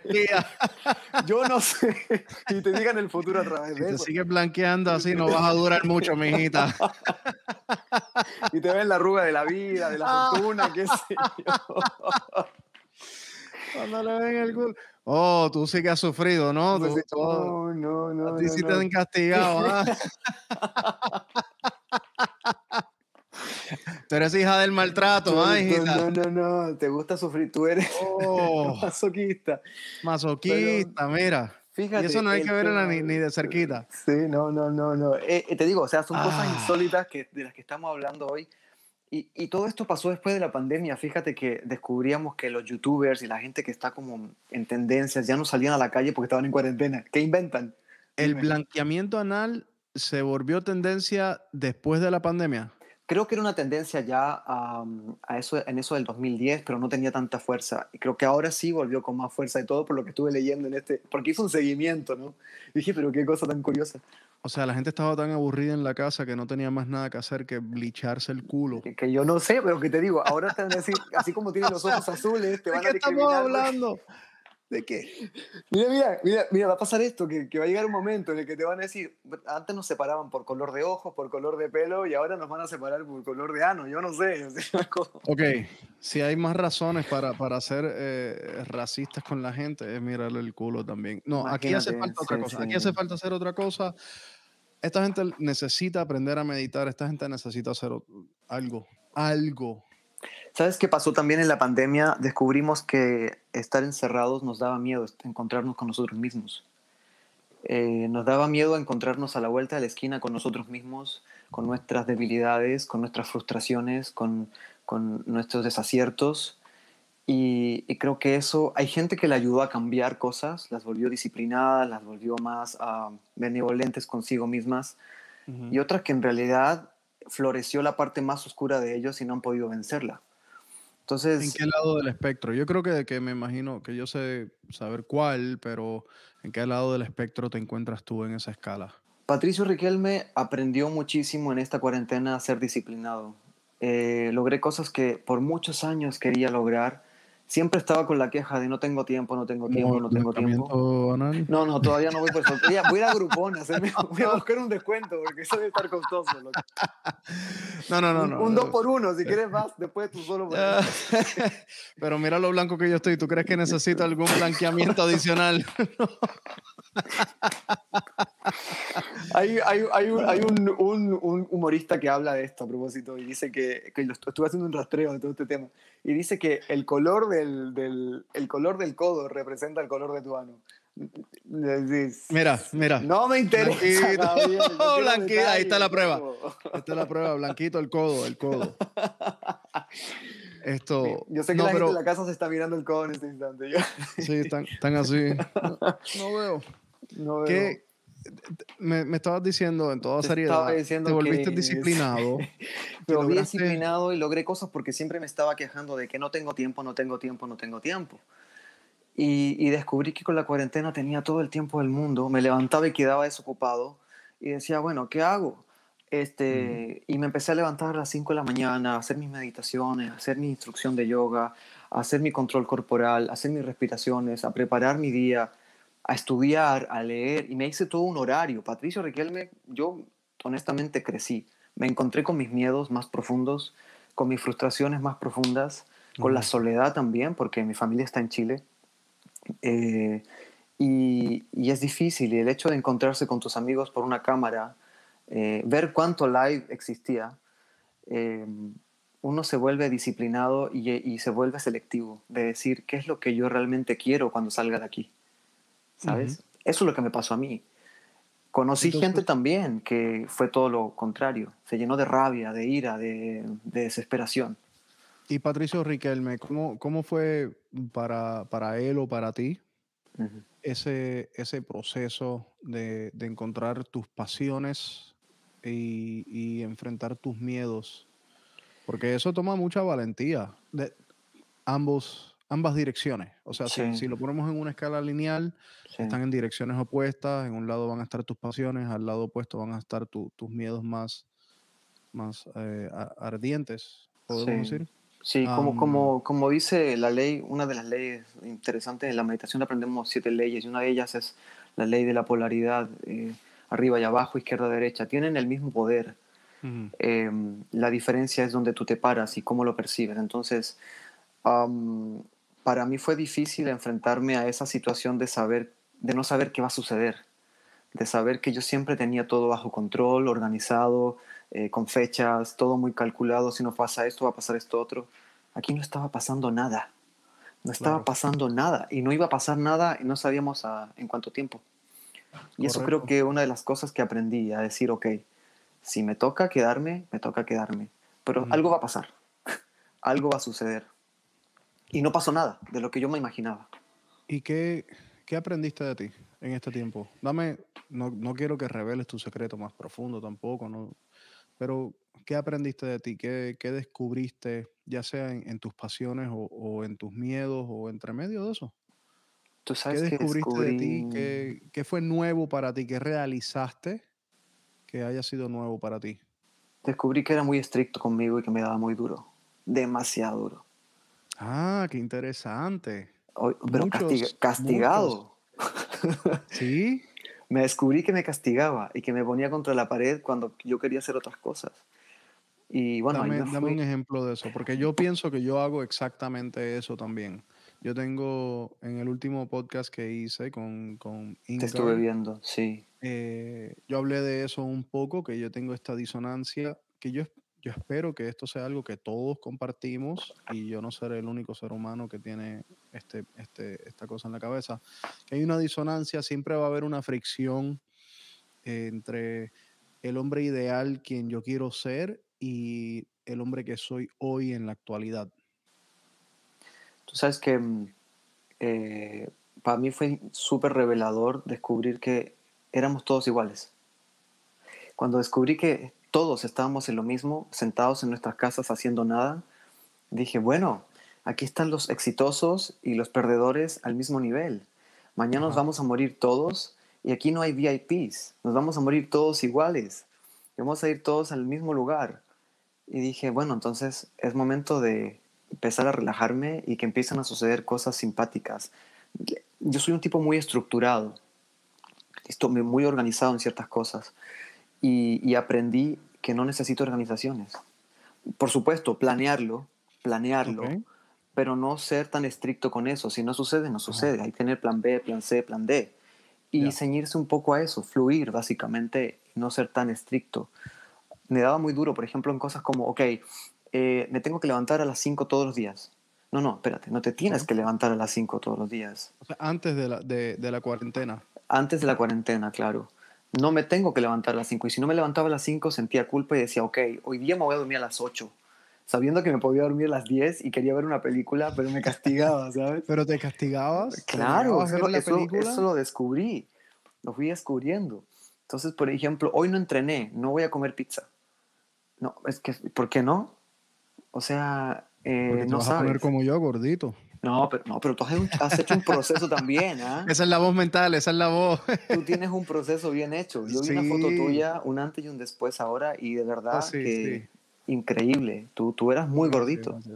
Sí, sí, sí, sí. Yo era. No, pero en un rato hablamos de eso. Bueno, listo. Seguimos con. con Se está tirando la pelota para allá. Y nada, pues ahí fui em, día a día tratando de darme el permiso de, de, hacer lo que me gusta y de no hacer también. Quiero dormir hasta las 12 y duermo hasta las 12. ¿Cuál es el problema? Y, Qué rico. Sí, no quiero leer, no quiero hacer nada y no voy a hacer nada. Hoy voy a hacer ejercicio todo el día y lo hago. Y si no lo hago, no pasa nada, ¿sabes? Y bueno, me, me, lo rectificó este, antes de entrar a la cirugía. Eh, me acuerdo que la, que, que, la anestesista ya después de la cuarentena y todo esto, mm, la anestesista me dice, bueno, estamos listos, ya vamos. Yo le dije, bueno, en caso que no vuelva, do your best, le digo. no sabía, ¿sabes? Claro, no, tienes que ir con, con la mejor actitud posible. Y, y, bueno, dije, I'm sorry si hice daño a alguien, si me dañé a mí mismo y sorry, porque no sé si voy a volver creo que es una de las experiencias más lindas que he tenido a través del dolor, que no es necesario. Pero realmente tenías miedo de no, de no salir de esa cirugía o lo, o lo hiciste? No, tenía miedo. ¿Tenías miedo? Sí, lloré mucho. Miedo me sentí muy solo. De que, no, de que, no, ibas a salir. Sí, me sentí muy solo. Porque justamente te tocó, estaba, era año nuevo, ¿verdad? 31 de diciembre, en medio de una pandemia mundial donde no podías tener visitas en el hospital donde estabas yendo a cirugía y era alta la probabilidad del contagio del virus estando dentro del mismo hospital. Que podría complicar todo. Podría complicar todo. Aprendí algo, algo muy interesante también, Gabriel, y que lo hacían antes nuestras abuelitas. Bueno, no nuestras abuelitas, hasta el año 99 lo hacíamos. Teníamos una libretita con números de teléfono. No me sé ningún número. Yo recuerdo esas libretitas de cuando niño. Con orden alfabético. ¿Cuántos números te sabes tú, Gabriel? Me sé el mío, obviamente. nunca te llama, pero tú lo sabes. Nunca me llamo yo mismo, pero me lo sé porque lo tengo que estar dando. me sé el de mi esposa y el de mi mamá tengo dudas. No me sé el de mi abuelita. Imagínate. Y más ninguno. Me sé el 911. Yo creo que es el otro. Y ya. Y hasta ahí sí, es, impresionante. Eso también descubrí que, que cuán, cuán, atrofiado va nuestra mente en esta época. Eh, me sabía solo un número, el de mi mamá, pero desde ese lugar donde yo estaba no podía hacer llamadas internacionales y no me sabía ningún otro número. Entonces decía, ah. ¿cómo hago? Tuve un día y medio incomunicado hasta que mis amigos llamaron y ya el resto. Y buscaron ellos comunicarse contigo la en la habitación tuya de, del hospital. O sea, fue un, año lleno de aprendizajes, básicamente. Porque tampoco tenías el teléfono contigo, no tenías tu teléfono. No, no tenía nada. Nada, al exterior nada, con nadie. Nada, ni redes sociales, nada, nada. Oh, qué horrible. Sí, fuerte. Es una experiencia fuerte. Es cuando sentí, me sentí muy vulnerable. Esta es mi cara de estar preocupado de que no tienes redes sociales ni tu teléfono versus la cirugía por la que estabas pasando y la recuperación. Yo estoy sufriendo, oh, no tienes el teléfono ni las redes sociales. Qué fuerte, no tienes redes horas sin Instagram. Sí, imagínate, no, no, no. Y yo le decía a la doctora, entre mi, yo tengo oh. recuerdo decirle, escriba por Facebook que yo estoy bien. Dígale al mundo. Y ella me decía, pero no, tranquilo, duerme, duerme, duerme. No, no, no, no, no. Gabriel, pero, otra pregunta, porque quiero, quiero saltar para allá porque me interesa y nunca te lo pregunté y ahora que abriste la puerta a eso. Sí, sí, sí. ¿Cómo fue el proceso tuyo de, de, de, de, bajar de peso? Porque, porque bajar de peso es una cosa, pero cambiar la mente es otra. Cambiar tu mente. Estoy eh, equivocado? No, no, no, no. Eh, diste exacta. En Puerto Rico decimos diste en el clavo. Ah, bien. acertaste. Esto, y es eso precisamente lo que hice. I mean, empecé, empecé eh, viendo documentales acerca de, de la industria de, la, de, agricultura y la industria de la comida aquí de los Estados Unidos. Ajá. Entonces, al día de hoy yo no sé si es propaganda o no, eh, porque ya, ya mis estándares han, no son tan estrictos. He, he, aflojado un poco los estándares, que por eso es que ahora estoy de nuevo eh, sobrepeso. Pero ya estoy de nuevo entonces controlando eso y estoy en otro plan. Pero en aquel momento, esto fue hace seis años atrás, yo tenía 29 años al momento, cuando terminé la transformación eh, ya había cumplido los 30, pero empecé instruyéndome. Okay. Me, sentí, me sentí atacado, literalmente me sentí que estaba siendo atacado por el gobierno, por las dietas que recomiendan y los productos que están eh, al alcance y los productos que más económicos son y que más fácil están a la mano. Sí son los que más daño nos hacen. Las dos hamburguesas por un dólar con, el, con la soda. Completamente. Y todos los snacks, todos los dulces, las papitas, eh, las sodas que están en, en, el cajero cuando estás en el supermercado o en la farmacia, etcétera. Todo eso es lo que, lo que más daño te hace. Entonces, me fui por este rabbit hole, este agujero uh -huh. de información, uh -huh. donde, donde seguí viendo un documental tras el otro, tras el otro, tras el otro. Entonces llegó un punto que empecé a crear esta teoría en mi cabeza, como estaba todo conectado entre el gobierno, las farmacéuticas y el sistema, el sistema médico y la industria alimenticia en este país. O sea, es un, un, triángulo, un triángulo, donde todo se retroalimenta el uno al otro. Entonces, claro. eh, nos dan comida chatarra, eh, tenemos que ir a... Nos enfermamos. A, nos enfermamos, tenemos que acudir al médico, a las pastillas, a las medicinas. Entonces el gobierno intercede en todo esto y tiene su parte, su ganancia en, todo, en todos los procesos de todo lo que ocurre. Porque claro, sin la aprobación del gobierno aquí no pasa nada. Entonces... Exacto. Me sentí literalmente que nos estaban atacando, que nos estaban haciendo daño y me lo tomé muy personal. Y, y fue como que fue como que te despertaste, ¿no? Fue como un... Me desperté un y toda esta información me, me, siguió dando vueltas en la cabeza y un día de repente dije, no, ya. Perdón, dije, sí. no, ya, o sea, hasta aquí. Um, y me miraba en el espejo y decía, ya este no soy ¿Cuánto yo. pesabas? Y, ¿Cuánto pesabas, punto, A ese punto yo pesaba 350 libras. ¿What? Sí. Yo usaba eh, pantalón 44, que fácilmente hubiera sido 46 o 48. Con 29 años. Cómodo, con 29 años. Dios. Y tenía una camisa así como esta de botón, eh, 4X. Wow. Sí. Wow, wow. Toda wow, la ropa wow. era 3X o 4X. Entonces, o sea, toda la vida desde niño yo era como que entre los gorditos de la clase y creciendo siempre estaba un poquito más en sobrepeso, pero durante la década de mis 20 fue cuando, cuando me, me fui en banda y, y, le di duro al maltrato, o sea, era tomar mucha cerveza, mucho ron, mucha Coca-Cola, eh, mucho McDonald's. Al día de hoy yo no he comido McDonald's de nuevo. Um, wow. Yo no quiero ni tomar agua que vendan en McDonald's. Eh, claro. Esto, porque lo comía mucho y fast food de todo tipo y todas las comidas que no debería estar, que no debería estar consumiendo. Entonces, obviamente, nunca hacía ejercicio eh, y todo era la mala vida porque estaba despierto de noche y dormía de día. Oh, con un Entonces, cambio así terrible. Un trastorno Entonces, alimenticio era fuerte. Sí, sí, sí, sí, sí, completamente, completamente. Nunca cocinaba en la casa. Cuando cocinaba era que compraba 10 o 15 pizzitas congeladas de Walmart, de esas que metes en el hornito o el microondas y se, y se hacen y así pasaba la semana. O sea, no, no, no, no. Horrible, horrible, horrible, horrible. O sea, un caos, un caos. Y me desperté un día aprendiendo toda esta nueva información por los documentales me vi en el espejo y dije, este, ya este no soy yo. Y yo empato esto también con, yo tengo una teoría que cada 7 a 10 años pasamos por una etapa de madurez, como que subimos un escalón más en la vida. y yo siento que esto es cuando me estaba ocurriendo a mí. Mm. Y me puse a reflexionar y me vi como que, ok, ya para este próximo año, mis 30, yo no voy a empezar la década de los 30 y yo no voy a vivir mis 30 estando sobrepeso como estoy ahora. A mí no me, no me preocupaba un infarto, a mí no me preocupaba nada de eso, honestamente. Yo nunca fui un médico, yo nunca fui a un nutricionista, a nadie, no, porque... nunca te lo sugirieron tampoco. Es que yo no fui a ver a nadie. Sí, la gente me... Seguro que cualquiera me decía, tienes que ir a ver un doctor, vete, chequeate, pero en todos los, exámenes médicos que yo había tenido anteriormente siempre estaba como que saludable dentro de todo, pero obviamente con sobrepeso. Claro.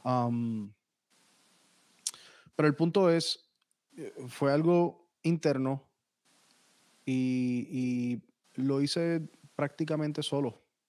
O sea, empezar a hacer ejercicio. Lo primero que hice fue cambiar lo que, lo que yo comía. Empecé a, a, eliminar cosas. Antes de decir comerme una ensalada, empecé a eliminar cosas, cosas, que yo sabía que me hacían daño, como la soda o dejar de comer en los fast foods. Y en ciertas situaciones que me imagino que te daba esa ansiedad de comer eso, esos quesitos, esas masitas, qué sé yo, ¿no? Pues esto, era, esto es otra cosa. Con, con toda esta información que aprendí, esto me hizo querer ser vegetariano. Imagínate el extremo, el extremo completo. Fue un extremo, o sea, fui mayormente vegetariano y comía pescado. De la única manera que realmente yo como pescado es comiendo sushi. Ok. okay. Pero todas las demás comidas, si no comía sushi, todas las demás comidas eran vegetarianas. Eh, no vegano. Soy fanático de la miel, por ejemplo. y creo yo que los veganos pues no, no, consumen miel porque es un producto animal. So, eh, yo eliminé todo, yo empecé eliminando todas las cosas que son obviamente exageradamente malas como las sodas, la Coca-Cola, los fast foods. Azúcares refinados y todo eso. Sí, completamente. Entonces de ahí pasé a, eliminar producto animal como el queso, la leche, ya no tomo leche al día de hoy. sí, yo tampoco. Entonces hice toda esta transformación, pero realmente lo que transformé fue mi estilo de vida. O sea, no era ¿cómo te digo? Sí, el propósito era siempre bajar de peso porque me miraba en el espejo y me lo decía yo mismo. Yo tenía conversaciones activas, como si yo estuviera ahora mismo hablando contigo. Yo tenía una conversación activa conmigo en el espejo y yo me miraba y decía, este no soy yo, ya esta grasa, esto, y me, agarraba así la barriga. Te sentías como que un cuerpo que no te pertenecía, una cosa. Precisamente. ajeno, totalmente ajeno. Mi conciencia era, era eh, eh, la de una persona que no pertenecía en ese cuerpo. Eso es fuerte lo que me estás diciendo, wow. Entonces, esto, al punto que empecé a escribirme mensajes yo mismo en el espejo del baño eh, para mantenerme motivado, enfocado. Y eso se convirtió, por 14 meses, eso se convirtió en mi, en mi pleno enfoque. Todos los días. Te pregunto, Gabriel. Todas las comidas. Todo esta, porque esto es una disciplina, ¿no? Una disciplina que nació de tu necesidad de querer hacer un cambio. ¿No hubo cirugía? No. ¿No hubo cirugía? No, no, no hubo ninguna visita médica que al día de hoy yo no he ido a un médico a preguntarle cómo está, o sea, yo no he ido nunca a un nutricionista ni a un médico, no hubo ningún tipo de cirugía, esto, nada de eso. Tengo, las únicas cicatrices que tengo son las estrías de haber aumentado tanto de peso, pero no tengo ninguna cicatriz de, cirugía, de que me hayan cogido puntos, de nada de eso. Y cuando más flaco estuve, la gente me decía, pero ¿por qué tú no te cortas todos esos pellejos? O sea, toda esa piel yo nunca quiero hacer eso. Yo oh. nunca quiero hacer eso. Eh, número uno, yo pienso que sí, que yo tengo también esta teoría. Al momento que te hagas la primera cirugía, el cuerpo va a empezar a, fallar o a entorpecer o, algo va a pasar en el sistema que vas a, necesitar más cirugía en, el mm. futuro. Y yo quiero morir, yo quiero llegar a viejo y morir sin tener que pasar por ninguna cirugía. Interesante. Porque el proceso que, que tú dices es, es, es, cierto. O sea, el cuerpo, o sea, como que es como sabes cuando al carro se le daña una cosa y después vas por esa cosa más otra cosa y después esas dos cosas más otro artefacto dentro del carro y terminas comprando un carro completamente nuevo. Precisamente. con el cuerpo no pasa lo mismo, pero es interesante porque conozco mucha gente que está hoy en, en proceso de hacer sus cirugías estéticas y todo lo demás. Y sí, van a bajar de peso, se corchetean el estómago, como dicen, pero hay un tema hay un tema. Familia que lo hizo y yo sé que eso no funciona. Sigues pensando, y perdón la expresión, no quiero ser peyorativo con esto, sigues pensando como gordito, sigues comiendo como gordito y no has cambiado tu mentalidad como tú hiciste el proceso, que creo que es lo más difícil. Precisamente. O sea, te tienes que educar. Tienes que cambiar tu mente. Tengo familia, mi mamá lo hizo, tengo, tengo otros familiares y amistades que también lo han hecho y todos han vuelto a subir de peso. Y no es que yo no he subido de peso. Hoy yo estoy 50, 60 libras por arriba de, mi peso ideal. Okay. O sea, no es, que, no es que estoy viviendo un estilo de vida perfecto. bueno, sumémosle a esto y vamos a decir, quiero decir, Gabriel, que quizás es parte del estrés, parte de todo este proceso de cuarentena también Ah, que ha afectado a mucha gente, no solo a ti, creo yo. Pero yo pude, yo pude haber sido proactivo, no tomar, eh, no tomar en las medidas que estaba haciendo, eh, cuidar mucho más lo que estaba comiendo y, estar haciendo ejercicio de tres a cinco veces en semana.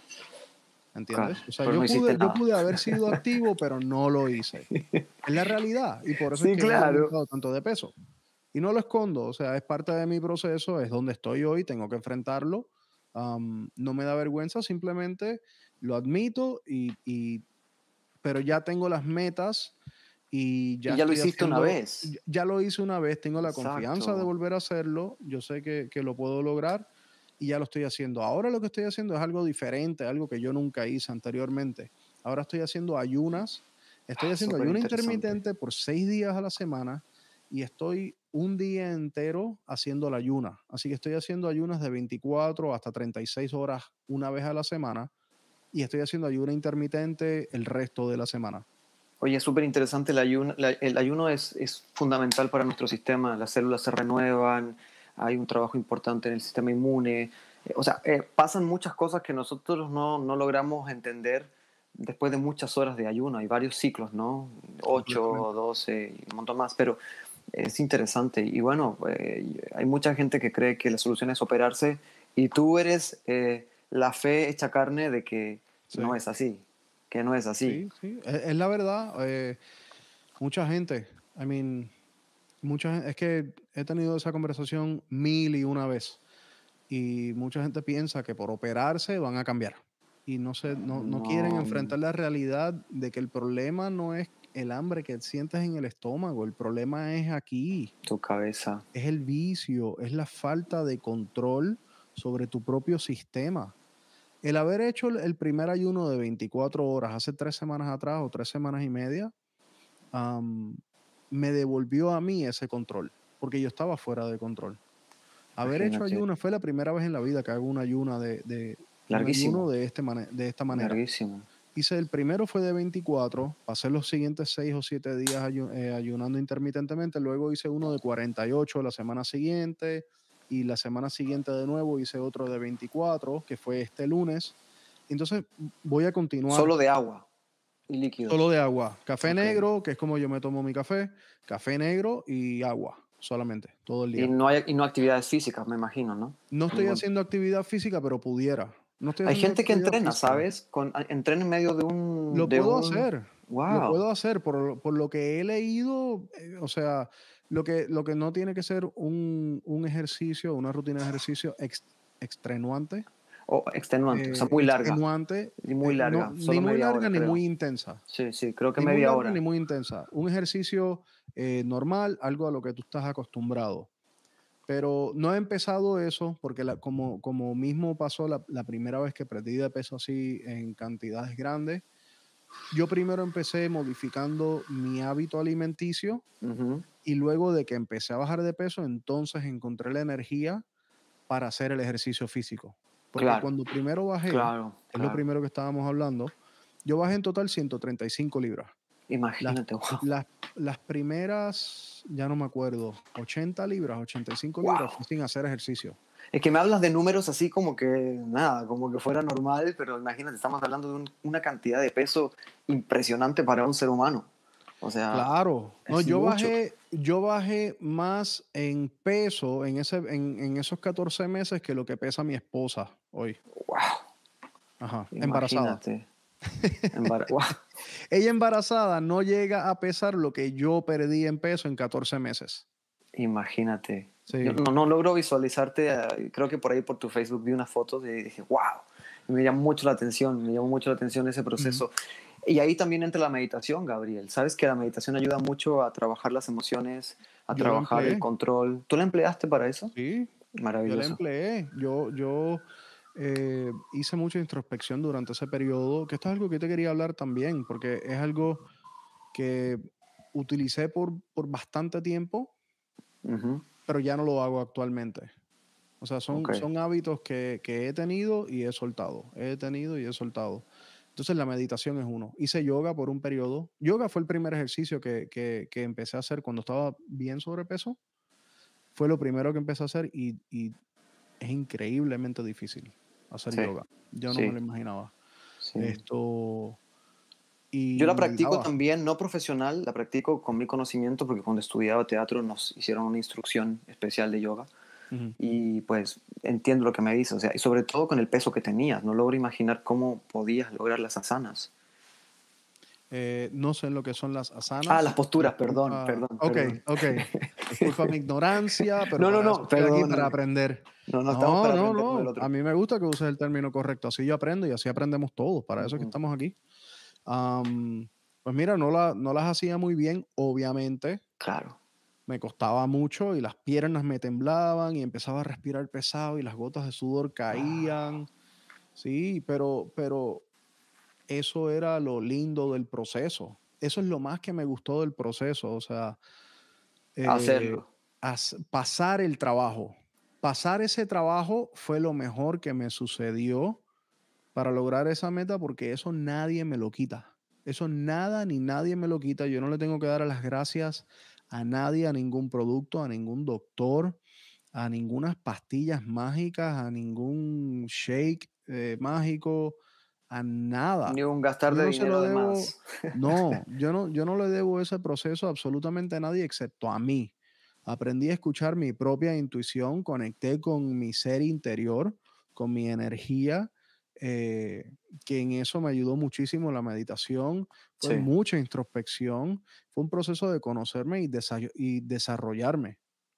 Absolutamente. Sí, Ahí está el encuentro, o sea, cuando te, como que te reencuentras contigo y te agarras y te pones en el lugar que te gustaría estar y te llevas para allá cada vez porque somos como, como esos niñitos pequeños, ¿no? Que los pones aquí y se arrancan, que se ponen acá y se van para otro lado. Tú ya vas a saber de eso pronto. Si lo pones aquí y se va y se va y vuelve. No te vayas. corriendo de atrás. Sí, te va a tocar correr.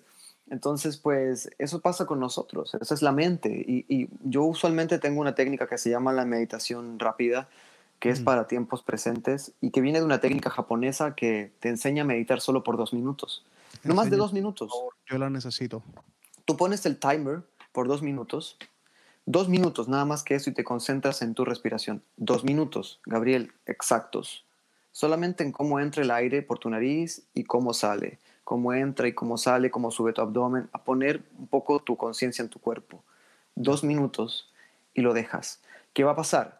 Que la semana siguiente tú le, incluyes un minuto más y a la semana siguiente le incluyes otro minuto más. Entonces la mente que te va a decir, uy, no, este man se va a sentar de nuevo por 20 minutos. No, no, no, no, no solamente por dos. no, te, no te estreses, que me voy a sentar solo por dos minutos te sientas por dos minutos y al día siguiente la mente te dice, ah, pero si es por dos minutos, dejo de joder. Y el día siguiente, dos minutos más, entonces ya la mente sabe que por dos minutos y después va a estar libre. Pues la mente es como, los japoneses le llaman a la mente el, el, mono en la jaula. que Otros le dicen la loca de la casa. el mono en la jaula me gusta más. Sí, sí, sí, salta así. Sí, sí, sí, sí.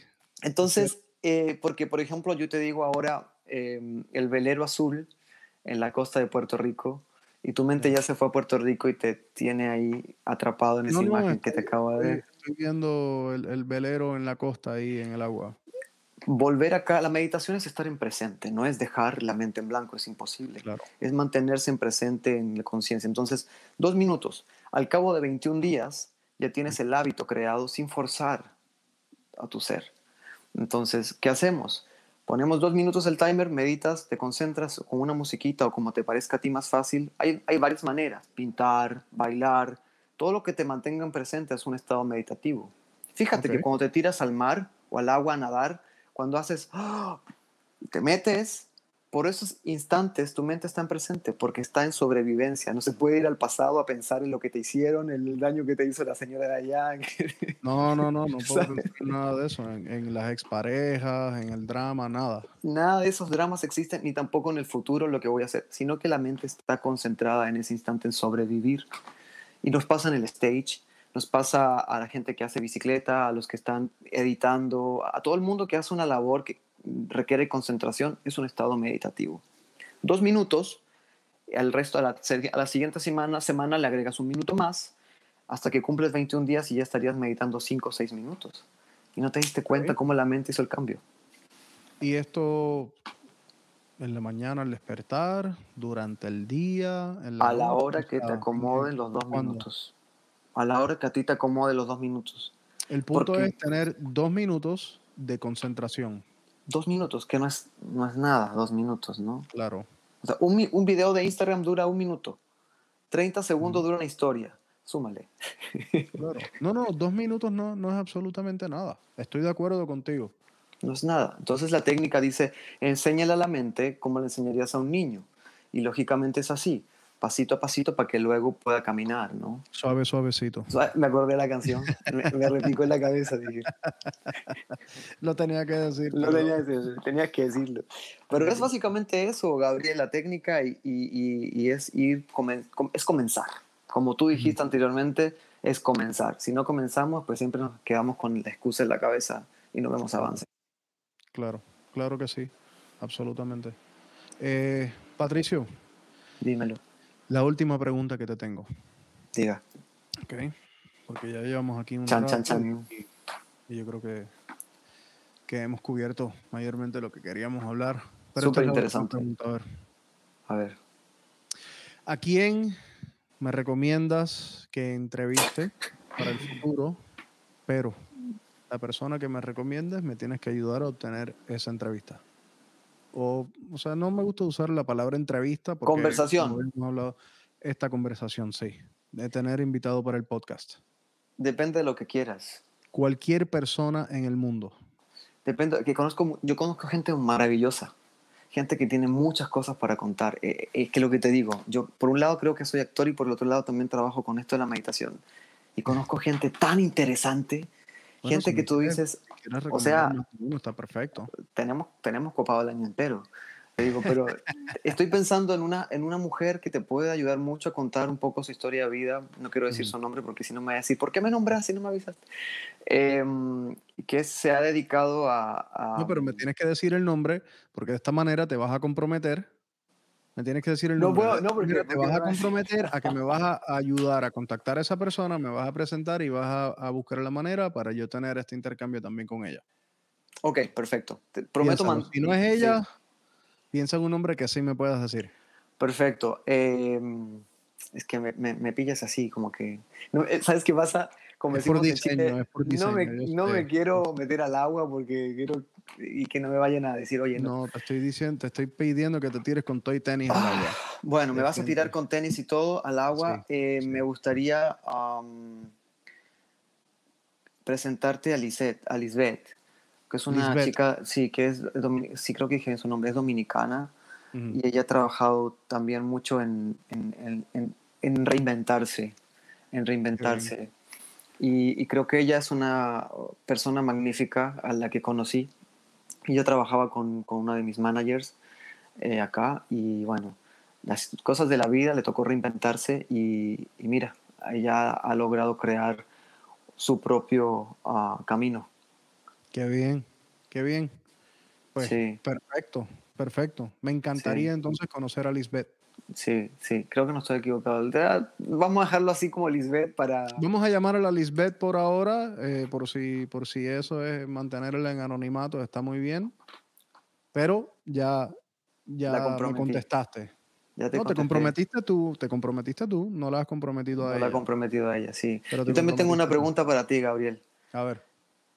¿Cuál es tu uh, próximo paso? Profesional? ¿O cuál es tu idea? ¿Cuál es tu proyecto? Además del podcast que está maravilloso. este. On, in. Estamos in. Estamos in it. Um, mira, esto, esto no, no me está generando ningún ingreso todavía. Ah, pero, pero es completamente la meta. La meta es absolutamente generar ingresos eh, y espero que, que, se convierta entonces en algo que, que, supla el estilo de vida de mi familia, ¿me entiendes? desarrollar mi propia compañía y tener un estudio donde, donde hagamos esto no solo para mí, pero para otras personas. Súper interesante. Aparentemente, aparentemente es algo que está muy de moda, muy popular, pero también toma un esfuerzo muy grande. Eh, por el momento yo tengo que seguir trabajando full time en, en otro sitio, pero mi enfoque ahora mismo eh, es lo mismo que tú has aludido ya varias veces en la conversación, es esta niña que viene ahora en la primera semana de julio y, y estoy a mover todo. esta etapa, sí, a moverme el, el, piso y estoy pasando estos nueve meses que son la transformación para mi esposa eh, física, emocional, mental, que esa niña se está desarrollando en el vientre de ella. Yo estoy pasando por mi propia transformación emocional y mental también, y espero que física. Qué bueno. Eh, porque tengo en mente quién quiero ser como papá, ¿me entiendes? Y tengo un modelo a seguir. Eh, son zapatos grandes los que, los que quiero llenar. Wow. así que me tengo poco tiempo para prepararme y, y, lograr ser ese hombre, ese padre, ese rol para, para mi hija entiendes? No tengo duda, Gabriel. Yo, yo te conozco y, creo que con todo, además con lo que ya hemos hablado más profundamente de tu vida, eh, creo que ya estás eh, bastante capacitado mental y emocionalmente para, para entregar mejor. Y estoy seguro que tu hija va a estar muy orgullosa de ti, porque esta historia que me acabas de contar a mí como, como amigo me, me enorgullece y digo, vaya, ojalá todo el mundo tuviera esa voluntad y ese empeño y esas ganas que, Gabriel le pone a la vida en, las circunstancias en las cuales podrías haber dicho, no me interesa y sigo así, o sea. Claro. Pero, o ir a la cirugía, que era lo más fácil, ¿no? Hablando, volviendo al tema anterior. Pero bueno, yo te deseo todo el éxito en este proyecto nuevo, de verdad, y creo que, va a ser un éxito, porque además tú eres una persona muy querida por muchas personas. Eh, y, respetada también, respeto mucho tu profesionalismo, tu, tu trabajo, quedé impresionado con el hombre con siete cerebros y cuatro oídos que hace todo en un set, es impresionante. Eh, y nada, nos veremos pronto, yo creo, en un set, o en el teatro, o en el ballet, quizás como viendo los dos juntos un ballet, no sabemos. O, o, en un bar, o en un bar de, té, o, en el parque, en donde sea. Ojalá que sea. Eh, antes de que te vayas, Patricio, dinos por favor todo el que se quiera contactar contigo. Dame, dame las redes sociales, dime qué proyectos estás persiguiendo ahora mismo y para qué estás disponible todo el que necesite tu, tu ayuda y tu guía. Ok, primero, eh, soy actor, antes que todo, actor profesional y bueno, trabajo, en este instante estoy en un proyecto, un cortometraje con una gente muy linda que, que pensó en mí, ya pronto tendrán noticias de eso, haciendo cine, eh, me gusta mucho la dirección de actores también, me estoy perfeccionando en eso ahorita. Eh, y bueno, en la, en la otra área estamos con un mi Instagram profesional es arroba patricio.riquelme, arroba patricio.riquelme, de igual manera en Facebook. Y en la otra parte tenemos un grupo de meditación, vamos a llamar un grupo abierto donde puede entrar y salir la gente, donde estamos publicando meditaciones guiadas para aquellos que no saben meditar, explicando algunos puntos importantes sobre la energía, sobre diferentes temas. No es un tema religioso, sino básicamente vamos, hablamos desde la necesidad de sentirnos bien, un wellness. Y eso es arroba en guion bajo ahora, arroba guion bajo en ahora. ¿Y por qué se llama en ahora? Porque tenemos que estar en presente para poder crear lo que queremos en el futuro. No podemos vivir pegados en el pasado. Este proyecto creció gracias a un gran amigo que, que me, me, dijo, oye, ya, pues ponte a hacer algo que, que la gente te necesita, tienes todas esas herramientas ahí guardadas en la cuarentena, a Víctor Camejo, le mando un abrazo, que fue uno de los, que me impulsó y me tiró a la piscina y me dijo, no, no, no, eso guardado no sirve, eh, vamos a moverlo. Y empezamos en la cuarentena. Hicimos en la cuarentena eh, lunes, miércoles y viernes, hacíamos meditaciones a las 3 de la tarde. Se unía gente de toda Latinoamérica y de Europa. Y impresionante, impresionante cómo... cómo... Eh, hemos nos hemos detenido, pero vamos a retomar eh, a fin de mes, retomamos con unas meditaciones en vivo, cosas básicas para que la gente aprenda a trabajar con su respiración, a trabajar con sus emociones y a, a poder obtener lo mejor de sí mismos. No soy un gurú, soy instructor. Y eso es en arroba guion abajo en ahora. arroba, arroba en guion bajo ahora. Perdón, en guion bajo ahora. Ahora, sí, ahí lo pueden encontrar. Y eso es por Instagram. Eso es por Instagram, sí, señor. Perfecto, perfecto. Patricio, te mando un gran abrazo. Gracias por tu tiempo, gracias por tu paciencia. No, no, por eh, Dios. A ti por, por la invitación, me sorprendió mucho. Y, te lo agradezco. Tengo, tengo los mejores recuerdos tuyos siempre y bueno, ya nos encontraremos en vivo. Igualmente, ojalá que sí. Ojalá que sí, que te pueda dar un abrazo. Así va a ser. Felicidades. Felicidades por la niña que viene. Eh, prosperidad y abundancia para ustedes ahí en la familia. Muchísimas gracias de corazón. Muy humildemente te lo agradezco. De verdad que sí. Patricio, te quiero igual. Cuídate mucho. Te quiero igual. Están viendo. Los quiero igual. Cuídense. Un abrazo. Chao. Chao.